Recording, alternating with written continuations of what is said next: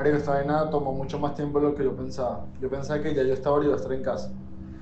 Son las nueve, marico. Probablemente terminé esta boda que sea a las nueve, eh, diez y media, perdón. Y desde acá hasta mi casa son como 40 minutos, una hora, una vaina así. Entonces, lo más probable es que llegue a mi casa como las 12 de la noche, requete mamado, ¿no? Entonces, no sé, marico. Eh, no sé, bro. Esta es una historia sobre la amistad y qué ocurre cuando tu mejor amigo se va para el carajo. Habla, mano. No puedo, marico, ¿verdad? Disculpa. Eh, a ver, creo que mañana. Bueno, se supone que debería estar grabando en estos momentos con mi amigo, ¿no? Robinson. Él debería estar en estos momentos aquí, lo deberían estar escuchando. Pero ocurrió algo que creo que describe a la perfección el tema principal de este episodio. pendiente. Em, lo que pasa es que de verdad no he tenido tiempo y cuando me desocupo lo que hago es dormir, marico. O sea, Después de dos noches seguidas intentando grabarlo, resulta que él estaba muy ocupado con el trabajo. Estaba muy ocupado con el ritmo de vida actual y no sé, eso como a cualquier ser humano le hace pensar sobre si esta amistad tiene un gran futuro. Sé que suena un poquito pesimista. Eh, existe toda esta frasecita, ¿no? De Jorge Luis Borges en una entrevista que habla sobre la amistad no necesita eh, frecuencia. Y, ajá que la amistad, la amistad no necesita frecuencia. El amor sí, pero la amistad, y sobre todo la amistad de hermanos, no. Puede prescindir de la frecuencia, de la frecuentación. Una de las en cambio, el amor no, el amor está lleno de ansiedades, de dudas, un día de ausencia puede ser terrible, pero yo tengo amigos íntimos a quienes veo, diríamos, tres o cuatro veces al año, y a otros ya no los veo porque se han muerto ya. Pero quería comentar este hecho de la vida, este hecho inevitable, que ocurre cuando los caminos de la vida se bifurcan y dos personas siguen caminos distintos. Soy un especialista en la materia como creo que muchísimos, si no casi todos los venezolanos del mundo, porque en nuestro país en particular este acto de la vida que ocurre usualmente con el tiempo, que toma varios años en darse, en nuestro país le ocurrió a todo el mundo de una manera muy precipitada. Fueron años donde todo el mundo migró, dada la crisis que todavía se está desarrollando en mi país. Muchísima gente se fue huyendo, muchísima gente emigró. Y no es tan sencillo como que, ay, bueno, una persona se fue del país, tuvo que dejar todo atrás, sino que existe otro gran drama y es el drama de los que se quedaron en ese país. Es el drama de todas las personas que vieron a su familia, a sus mejores amigos, a sus novias, a todas las personas significativas de su vida irse. Y esto ya lo he comentado en otros episodios, puede ser muy frustrante vivir esta situación, ya que no es únicamente lidiar con las personas que se han ido, sino lidiar con las personas que siguen en el país, pero tienen la intención clara de irse. Entonces es como si uno estuviera viviendo en un limbo donde no puedes decidir con quién relacionarte porque estás muy consciente de que cada relación tiene una fecha de caducidad.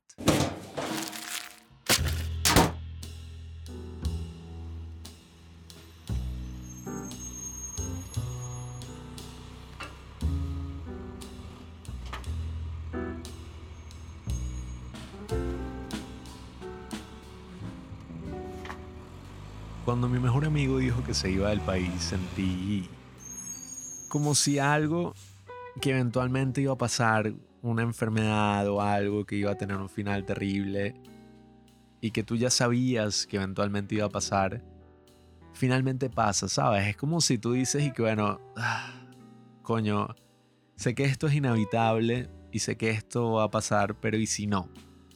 Y bueno, eventualmente pasó me dijo que había comprado los pasajes y que se iba a ir con todo el dinero que tenía ahorrado y se iba a ir en unas condiciones, wow, muy, pero muy ajetreadas.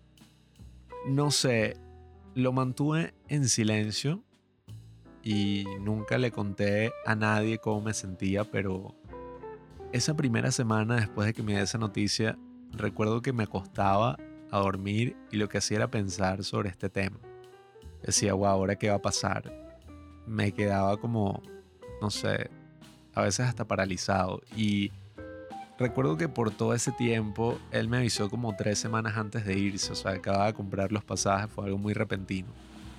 Eh, tenía como este temblor en mi ojo derecho que no sé qué carajo, creo que es por el estrés, no sé qué, pero tenía este temblor y uno debe actuar como que, ay, bueno, X, no me importa, todo estará bien, eh, no voy a hacer un gran show al respecto, porque no soy de ese tipo de personas, pero, o sea, eso es lo que yo pensaba, ¿no? Eh, eso no fue lo que hice.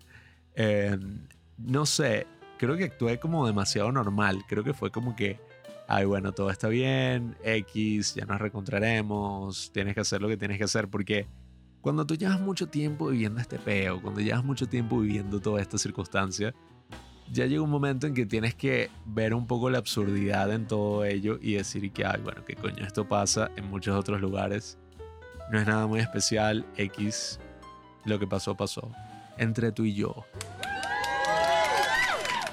Y nada, sentía como que todo este estrés y todas estas cosas que estaban pasando. Y uno es un ser humano, uno tiene como que todo este cóctel de emociones de mierda que siempre van a llegar, que son cosas como que, no, eh, si las cosas salen mal, tú dices como que, ay, bueno, viste, te lo dije, no debías haberlo hecho. Pero si las cosas salen bien, uno se alegra porque estamos hablando de alguien que uno quiere mucho, que es su amigo y, y uno le desea el éxito, pero al mismo tiempo tú dices como que, coño todo salió bien, el maldito tenía razón. Yo estaba equivocado. Coño, no sé, ¿saben? Es como... A ver... Sientes que cuando todo salga bien y esta persona esté viviendo buenos momentos y te esté contando lo feliz que está, tú te sientes un poco mal, no por envidia, sino porque no vas a poder compartir ninguno de esos momentos. Si bien vas a estar hablando, bueno, ay, por teléfono y tal, estás viviendo una circunstancia donde no es como que, ay, bueno, chill, eh, yo paso a visitarte el año que viene, yo agarro, o compro un pasaje y pasamos las vacaciones juntos, relajados. No estamos hablando precisamente de ese tipo de circunstancias. Estamos hablando de que lo más probable es que pasen años y años hasta que nos veamos si es que nos vemos. Entonces, no sé, no sé, es una situación de mierda, es una situación, oye, en la que uno, como he dicho, ya debes empezar a buscar la absurdidad y decir como que, ay, qué carajo, así funciona el mundo. Peores cosas le han pasado a los hombres y hay que aprender a lidiar con esta situación, ¿no? No hay que caer como en una tristeza ahí, sino, no sé, ya qué coño, ¿saben? Eh, así que bueno, este podcast contribuye a mi intento de lidiar con esta situación.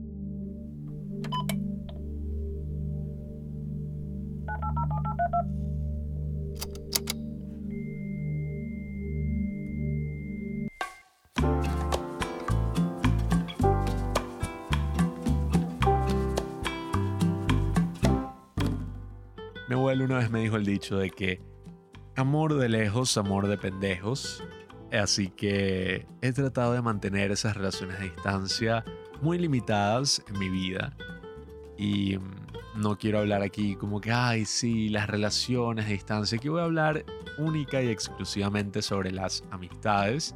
Creo que nunca tendría una relación a distancia sentimental, una relación de amor a distancia. Creo que sin duda alguna es una cosa muy pendeja.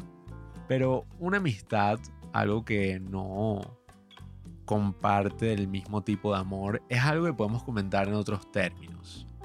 Y como les digo, viviendo en mi país he tenido que despedir a muchísimos, sino a casi todos mis amigos. Y mm, no sé, si se siente como un poco ese miedo. Se siente un poco ese miedo de que qué va a ocurrir cuando ellos se vayan, qué va a pasar con la amistad, qué va a pasar con todas esas cosas que se vivieron, Estoy seguro que ustedes lo habrán experimentado cuando abandonaron la secundaria. Bueno, no abandonaron, se graduaron y todos sus amigos, bueno, con los que convivían el día a día ya sin duda alguna perdieron esa frecuencia y sin duda ocurre un gran distanciamiento, ocurre una gran separación. Entonces, imagínense ese acto multiplicado por mil y sabrán un poco las cosas que estoy viviendo, sabrán un poco eso que está ocurriendo en mi país. Pero bueno, saliendo de ese gran tema denso y sociopolítico que puede ser un poco fastidioso, creo que cuando hay una gran distancia ¿no? que separa a dos personas y más allá de una distancia, cuando las circunstancias de la vida nos ponen por caminos distintos, creo que ocurre algo que muchas veces queremos detener, que muchas veces queremos imponernos y decir, no, esto nunca va a pasar en mi relación, pero creo que no es del todo malo, creo que es una gran oportunidad para crecer y quién sabe si va a ocurrir algún reencuentro, pero yo no quisiera reencontrarme con una persona que no esté cambiada, que después de vivir miles de experiencias sea la misma persona que recordaba. Quizás se mantenga alguna de esas cosas que hacía que nuestra amistad fuera tan maravillosa, pero quiero que haya un cambio. Y mm, siento que, sin duda alguna, esto lo decía mucho Juanqui, ¿no? Mi hermano, el otro padre del cine. Él decía que mm, muchas veces las amistades se dan por conveniencia. Las amistades se dan porque estamos compartiendo en un mismo entorno, estamos compartiendo muchísimas cosas parecidas, las cuales podemos comentar, las cuales podemos, no sé, burlarnos y hacer referencia en el futuro. Y cuando todo ese marco de referencia desaparece y lo único que queda es, qué sé yo, la cultura general, el internet, los memes que nos compartimos y todo ese tipo de cosas, se pierde una gran dimensión, se pierde una gran dimensión de la amistad. Ya lo que se conversa y todas las anécdotas son anécdotas de cosas que se contaron o cosas que se vivieron en el pasado.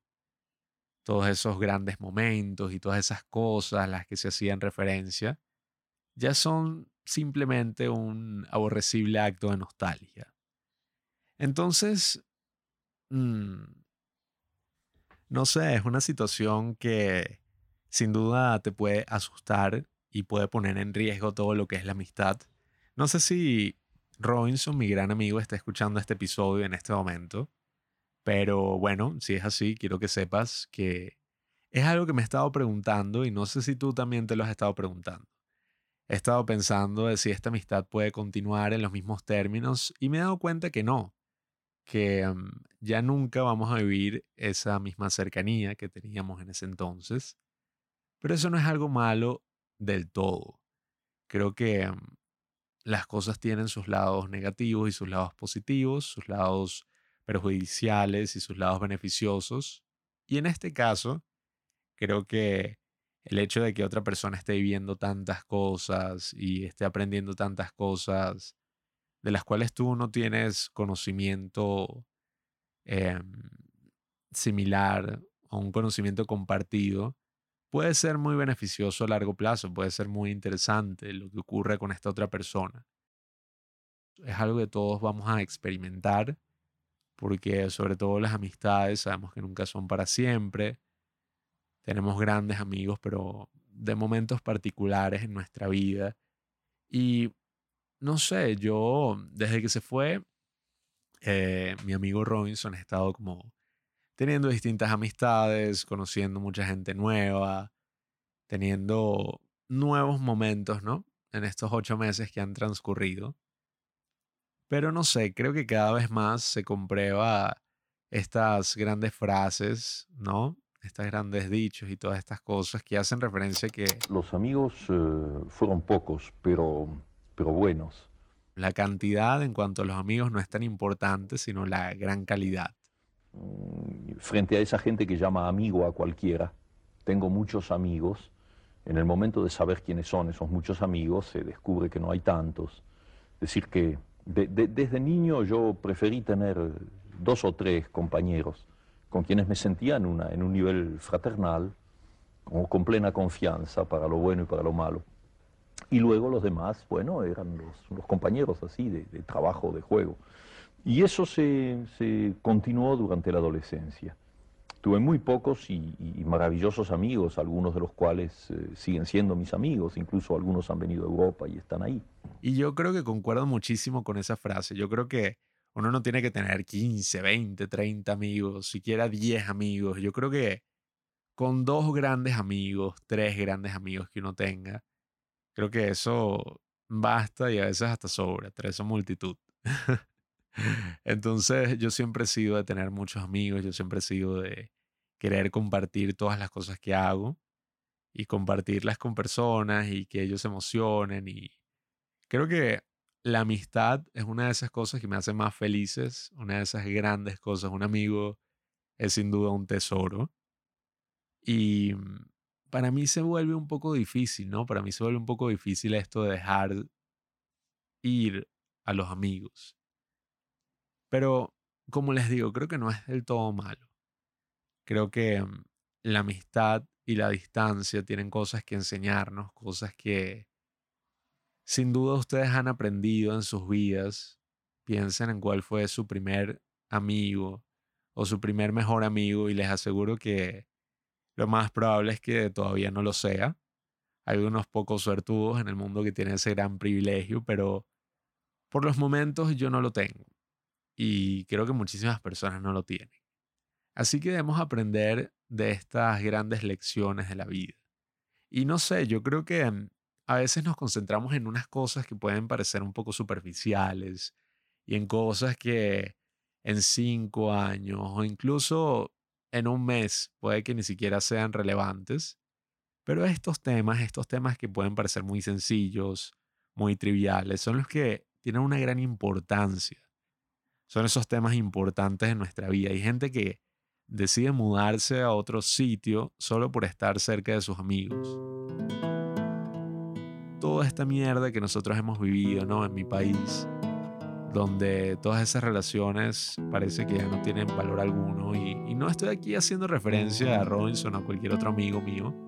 Aquí estoy hablando un poco más en general, pero donde una situación de mierda, ¿no? Sociopolítica y económica hace que le restemos importancia a todas esas cosas importantes en nuestra vida nuestra familia, a nuestros amigos, a nuestra sociedad, a las cosas que amamos. No sé, es como si todas esas cosas se desperdigaran. Y por eso es que muchas veces cuando veo a personas hablando ligeramente de sus posiciones políticas y emocionándose con líderes mesiánicos, ¿no? Líderes así que prometen que todo va a cambiar, no se va a ver una gran transformación de toda la sociedad no sé, les diría que tengan mucha cautela.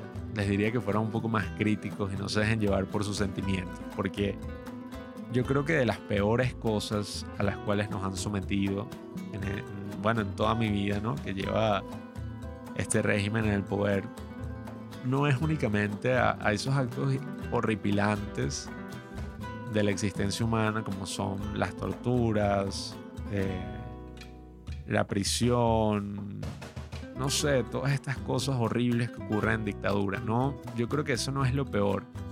Yo creo que lo peor son los grandes efectos que esto ha tenido en la sociedad. Es ver cómo amistades, familias, amores se han separado hasta el punto en que cualquier cosa que hubiera podido ocurrir ahí, cualquier nuevo negocio, cualquier nueva idea, cualquier nueva cosa que pudiera surgir como en cualquier país, dentro de tus relaciones, dentro de las personas que tú conoces, se evapora en el aire. Es como si cualquier proyecto que tú construyeras fueran castillos de arena y que estas olas no se las van a llevar completamente hasta que no quede nada.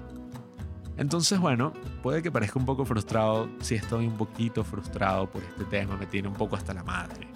Hasta el punto que cuando estoy hablando con gente nueva, y como que nuevos amigos y me dicen sus planes y todo, de que eventualmente se quieren ir al país, es como, sí, marico, en verdad no me importa. En verdad, como que sí, sí, ok, bien por ti, ojalá lo logres, pero bueno, ya, o sea, han sido como demasiados años de tener que soportar estas idas. Yo también. No me da, no me da pena decirlo. Yo, yo te, te quiero. No me da pena. Te quiero. Te quiero. ¿Por qué no nos decimos eso a diario? ¿Por qué no decirlo más? Pues yo te quiero, quiero subir a un techo y quiero gritar, quiero a mi mejor amigo Evan. Deberíamos subir a mi techo. Claro. Yo creo que mm, es algo que uno lo puede afectar mucho psicológicamente y hay que aprender de que todas estas cosas nos pueden debilitar muchísimo, pero también nos pueden enseñar grandes lecciones.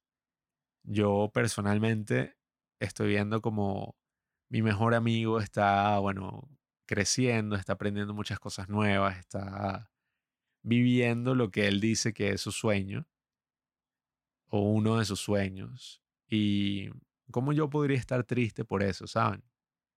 ¿Cómo yo podría estar triste por la felicidad de un amigo? Así que bueno, nada, eh, lastimosamente no pudiste participar en este episodio. No hay ningún problema, sé que estás ocupado, pero mm, no sé, yo creo que mm, todas esas dificultades que surgen del distanciamiento, todas esas grandes dificultades que surgen de la distancia, nos comprueban que sí, que la vida tiene sus caminos y que no todo el mundo va en un mismo camino, no importa lo optimistas que seamos, eventualmente todos nos iremos separando y creo que eso no tiene nada de malo en sí. Creo que esa es una característica más de la vida y son esos momentos de encuentro, son esos momentos que compartimos los que valen la pena, porque sabemos que no son muchos, sabemos que, que no son infinitos y que eventualmente terminarán como todo. Entonces eso lo que nos tiene que hacer es darle más valor a esos momentos, ¿me entienden? Eso lo que tiene que hacer es emocionarnos aún más. No tenemos que entrar en ese estado como más triste, más tristón, de decir como, coño, no, eh, ay, qué, qué, nostalgia por todos esos momentos. Sí, se siente una gran nostalgia, pero por eso mismo debemos crear más momentos así, con gente igual de buena, con gente que queramos quizás hasta más. Entonces, nada, queridos amigos, si ustedes han perdido a una persona por la distancia, ya sea una pareja, ya sea un amigo, en este caso estoy hablando particularmente de los amigos, quiero que no se decepcionen, quiero que sigan adelante, espero yo poder seguir, oye, por la misma vía en la que voy buscando todos esos lados positivos dentro de esta circunstancia. Y nada, quiero ilustrarlos un poco más porque esto es algo que no conversamos, esto es algo que nos mantenemos en secreto. Muchos tenemos miedo, ¿no? De, hablar de todos estos temas. Y yo no lo suelo traer mucho a la luz porque a veces pienso que quizás no es tan interesante para alguien fuera de todo este contexto, ¿no? Sé que muchas de las personas que nos escuchan están en otros países y nada, yo sí creo que tiene un gran valor conversarlo porque esto me da una ventana a todas las otras cosas que han ocurrido en la historia, todos esos otros regímenes, todas esas dictaduras que ocurrieron en el siglo XX y todas esas dictaduras que ocurren en el siglo XXI y que están hoy vigentes, nos pueden mostrar, ¿sabes?, qué se siente vivir en esos sitios. Sé que cada sitio, bueno, tiene sus características, pero muchas veces vemos un migrante Muchas veces vemos a alguien que se fue del país y que, no sé, uno lo ve, ¿sabes? Como que hay este tipo de este otro sitio que es extraño y tiene sus costumbres y todo. Pero, ¿saben? Esta persona tenía ya sus amigos, esta persona tenía ya su vida, tenía todo construido y decidió dejarlo todo por una oportunidad. Por una oportunidad muchas veces para trabajar, para salir adelante. Así que Creo que esto nos puede dar muchísima empatía por la gente que ha migrado. Esto nos da, bueno, una conexión por todos esos dramas que ocurren en el día a día. Y yo no sé, yo ahora me siento como más conectado, ¿saben? Me imagino a alguien de una zona de conflicto, tanto el que se fue como el, que, el que se quedó. Eh, ¿Cómo se debe sentir, ¿sabes?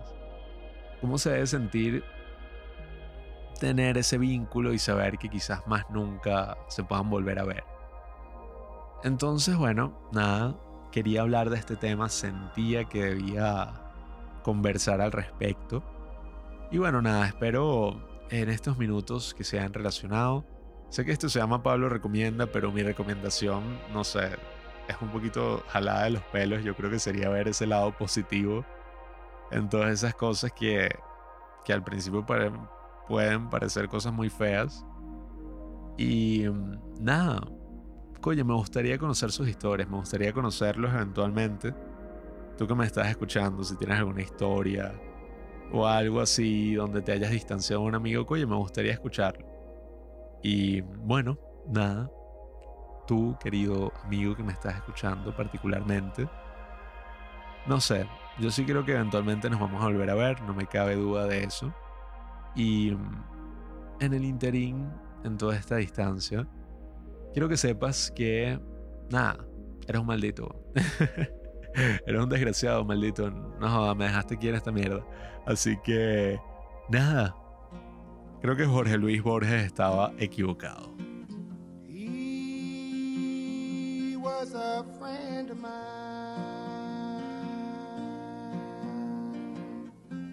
He was a friend of mine.